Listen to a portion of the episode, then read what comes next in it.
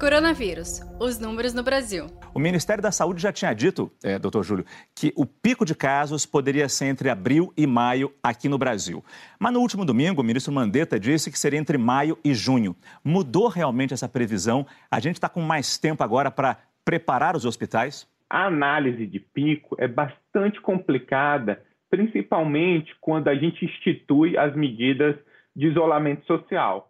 Se a gente tem as medidas efetivas, a gente não vai ver pico numa epidemia. A gente vai ver o achatamento da curva e a distribuição dos casos graves ao longo do tempo.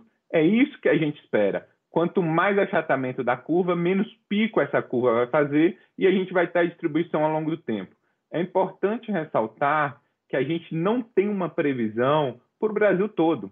Cada cidade, cada estado teve o primeiro caso em momentos diferentes possui condições diferentes de transmissão e, portanto, cada cidade vai ter o seu perfil epidemiológico e um perfil de curva específica.